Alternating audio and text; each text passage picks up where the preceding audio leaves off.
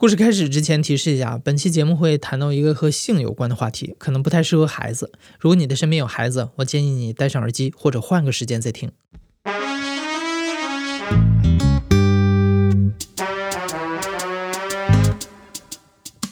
你好，欢迎收听故事 FM，我是艾哲，一个收集故事的人。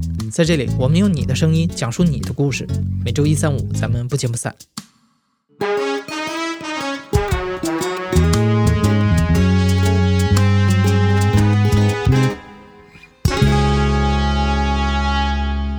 木残者他们有一个代号叫 D，残疾人呢，他们有一个代号叫 A。首先可能就是会从关心你的某个点开始，然后加你的微信或者加你其他的联系方式，然后就跟你聊天啊，奔现啊，奔现，然后可能就是先看你的那个腿是不是他们最喜欢的，然后能引起他的性欲的。D 呢，他有喜欢截肢的。小儿麻痹的，但是小儿麻痹呢，它有分很几种：半身瘫痪型的，要坐轮椅的啊，住双拐的，住单拐的，还有一种就喜欢甩腿的，就是各种各样的都有的。然后呢，他就会呃嘘寒问暖啊，或者给他们买一些喜欢的东西啊，然后就会让他们觉得，哎，他对我很好啊，他是喜欢我的，然后就这样子骗取他们的感情，发生关系啊，发生关系了之后，可能半年或者一年，然后就会以各种借口就把他们给甩了，然后又或者是他们会同时会跟好几个交往这样子。木残是一种性嗜好，指的是一个人迷恋残障人，或者是想要变成残障人，所以他们一般分为木残者、半残者和自残者。在现在的各种研究中啊，还没有证据证明木残是一种心理疾病，所以有些残障人士也会和木残者谈恋爱，甚至结婚。但同时呢，也有很多的残障人士反映，他们经常要忍受一些木残者的骚扰。今天的讲述者荷包蛋现在生活在广州，从事服装设计的工作。荷包蛋就是一位残障人士，他有的时候走在街上就会被目残者尾随和搭讪。呃，我是荷包蛋，今年是三十岁，住在广州，从事的行业是服装设计行业。我父母就是那几个小孩。因为那个时候是比较重男轻女，就希望生一个男孩，所以呢就生了六个女孩，然后我就是最小的那个女孩子。当时可能也是照顾不太过来，就忘记给我打那个疫苗了。大概三岁还是两岁的时候呢，就发了一场高烧，之后去打了一支什么针，之后呢就左腿就没有力气，站不起来了，这样子。他们是有想过会治，但是那些医生呢就说没法治。然后到最后是读大学快毕业的时候吧，嗯，因为认识了我的初恋，然后那个时候他就帮我去找了一些医生，找到北京那边去了。然后那边整个医院他是专门针对这些小麻痹症去治疗的。就我没有治疗之前是需要拐杖去走路的，呃，接受手术之后呢，我现在是可以不用依靠拐杖可以去走路了。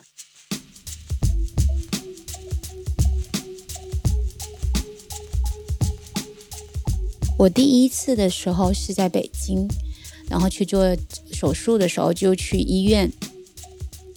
然后就有一个男的，他是一直跟着我，包括进到了医院，然后再到门诊拍片，跟了我大概十分钟，我就知道这么一个人，他是跟着我，但是我没有太多的想法。我再从医院出来到大马路，他一直跟着。那个人就是很高，而且穿的很得体，整个西装革履的那种。提着一个公文包、皮鞋，这样就看着很很斯文、很得体的一个人。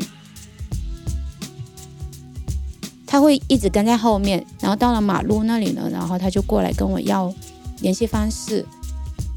那他那个时候他的借口就是说，就是我能不能加一下你的联系方式？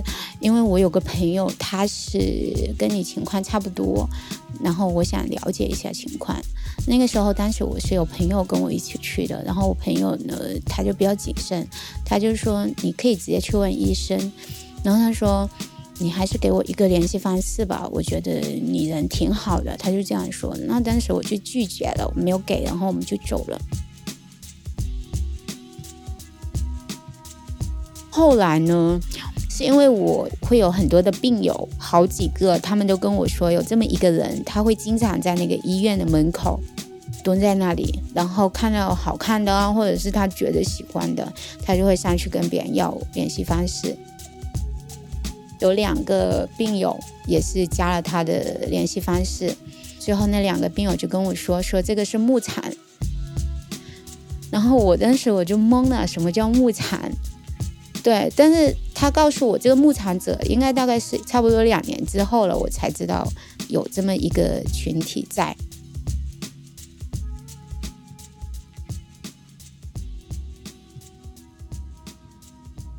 那后来就是我就是在广州上班，就逛街啊或者什么时候也有过，就是好几种这种人去跟我搭讪。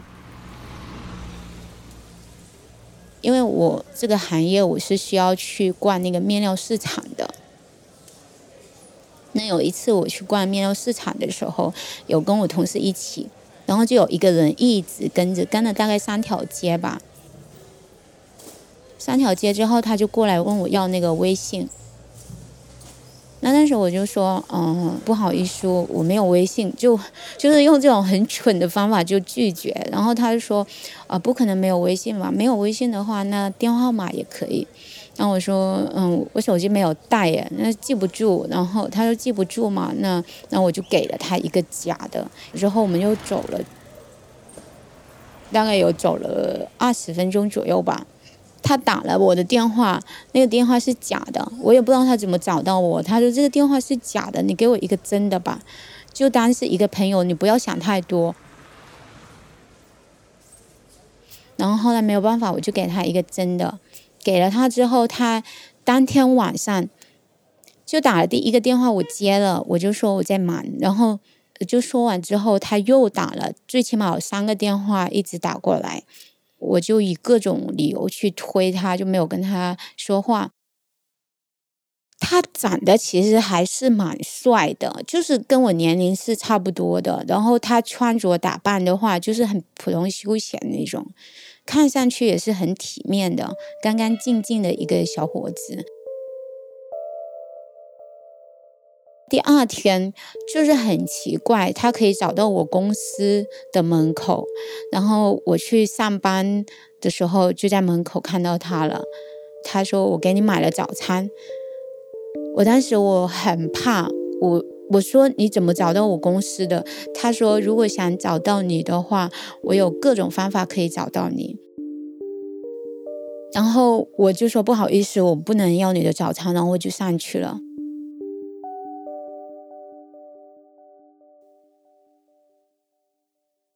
第二天，他又在门口等，连续了大概有一个礼拜吧。我每天我都是很怕的，但是我又不能报警，因为包括我自己想着说，他也没有做出什么不好的事情，所以我也没有报警。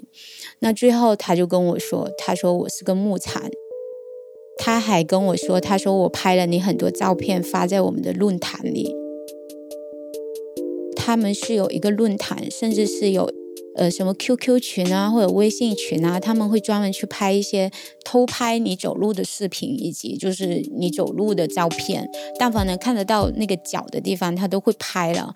他就说我已经放上去了，所以你你现在想怎么样呢？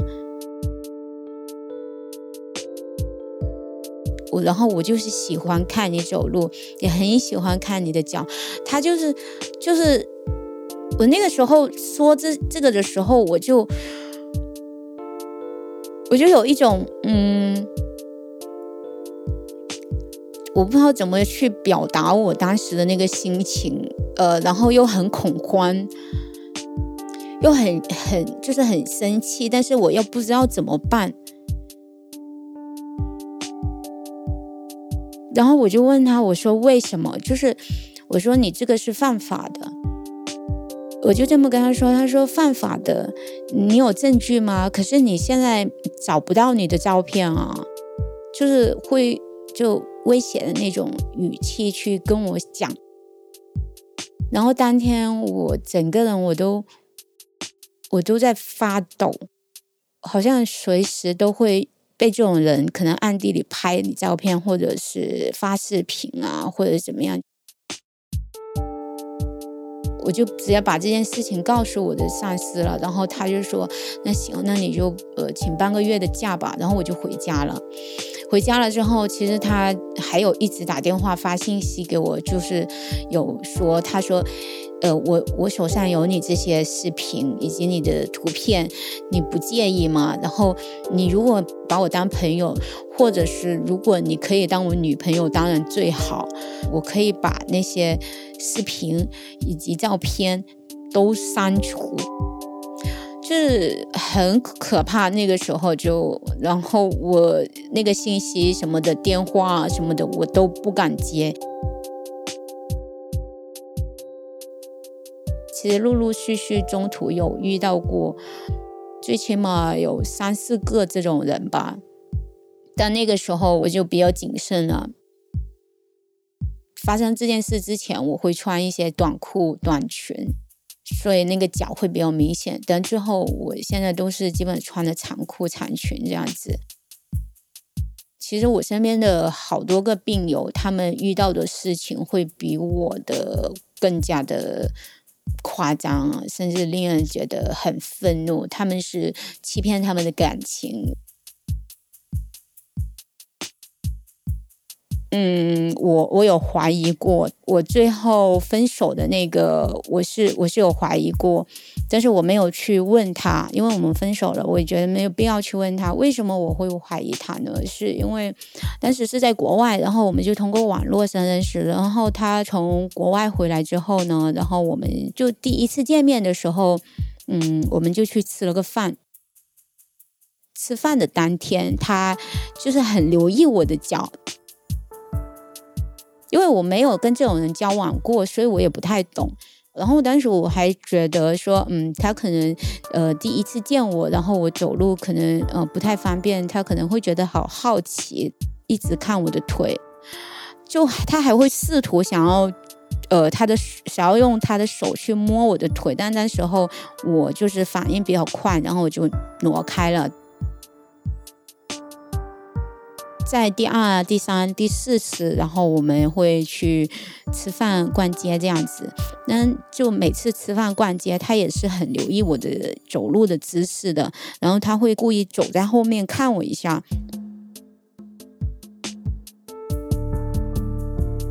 后来在刚确定关系的时候，他就很无意间，他就跟我说：“你可以穿丝袜吗？你可以穿高跟鞋吗？”就说我不行，我穿不了高跟鞋，但是丝袜我可以，可以偶尔穿。难道你喜欢吗？我还这样问他，他说对啊，我觉得你穿会很性感，会比现在更加性感。然后那时候我我就我就想着说，嗯，可能是有些人就喜欢这样子吧，对。然后他就会买各种不一样的丝袜，买各种不一样的高跟鞋给我穿。因为我是高跟鞋，我一走的话我就会摔，而且很细的那种跟。然后他说你就走两步，嗯，然后第一次我就走了两步，然后还差一点点摔了。然后他就他当时看到我差一点摔的时候，他整个脸都红了，他。真的整个脸都红，他有点激动。他说：“啊，真的好性感。”他就说是这样这样的一句话，然后我当时就觉得莫名其妙。为什么我快要摔了，你还要说好性感？但有些时候我会觉得，嗯，好像他还挺喜欢我的脚的，他也不介意我的脚啊，好像他会觉得我的脚是一个受过很多伤的脚。然后他是不是为了保护呢？然后想要给我更多的爱呢？我现在想想，就觉得当时为什么那么傻呢？会想想到这些呢？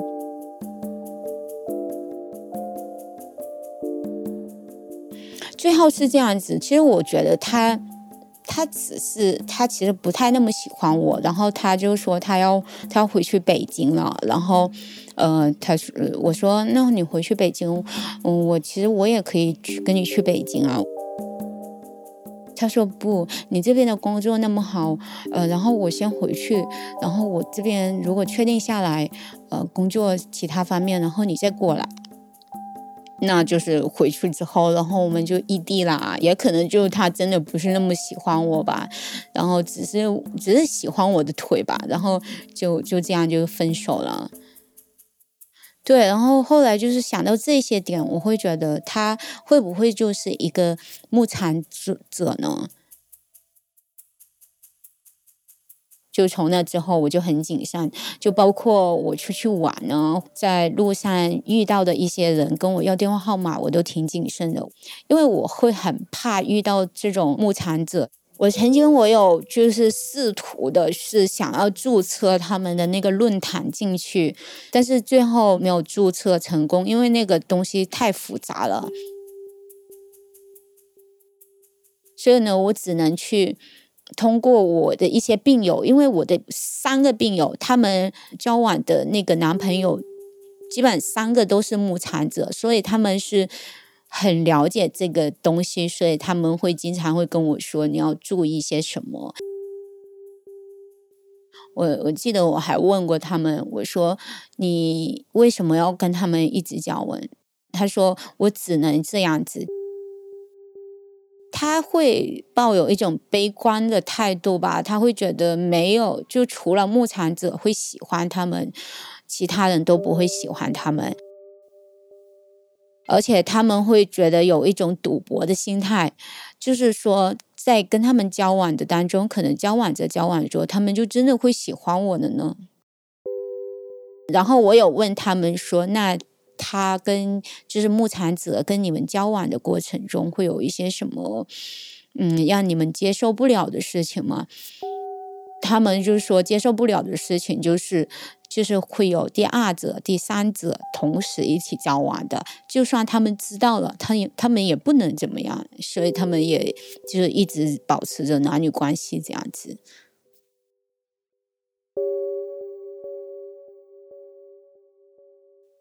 因为我病有很多，男的女的都有。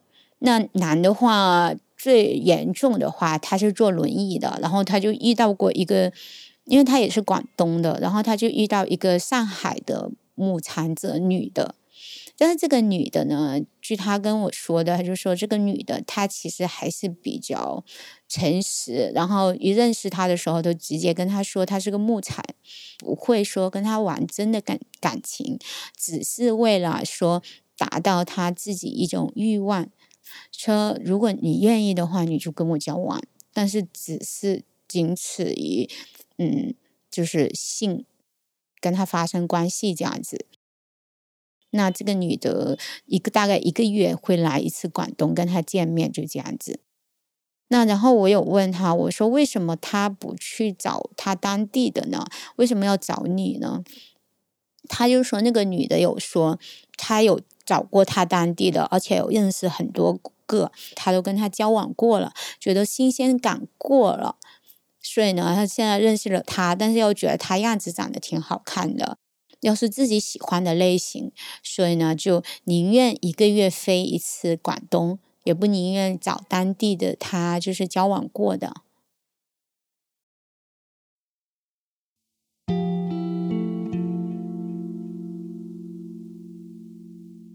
其实像这个群体，我自己想了想，我就觉得。其实这个群体存在没有错，我觉得他们是就像萝卜白菜各有所好嘛，就是你不能说别人是有病，就你可以有你自己喜欢的东西，但是你不能用你喜欢的这个东西去欺骗别人的感情。就如果你是你是喜欢残疾者，你可以用心真的去喜欢，而不是为了是达到某种性的目的去跟他们交往。如果我能遇到一个牧场者，他可能一开始认识我，他会觉得嗯走路挺好看的，但是他不要给我造成伤害的话的情况下，我是愿意跟他当朋友的。一开始，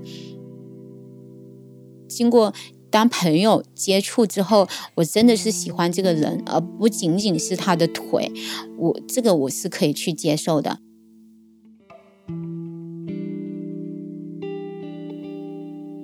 但是我其实内心还是有一点点抵触，还是有一点点反感，就是还是有一种矛盾的心理在吧。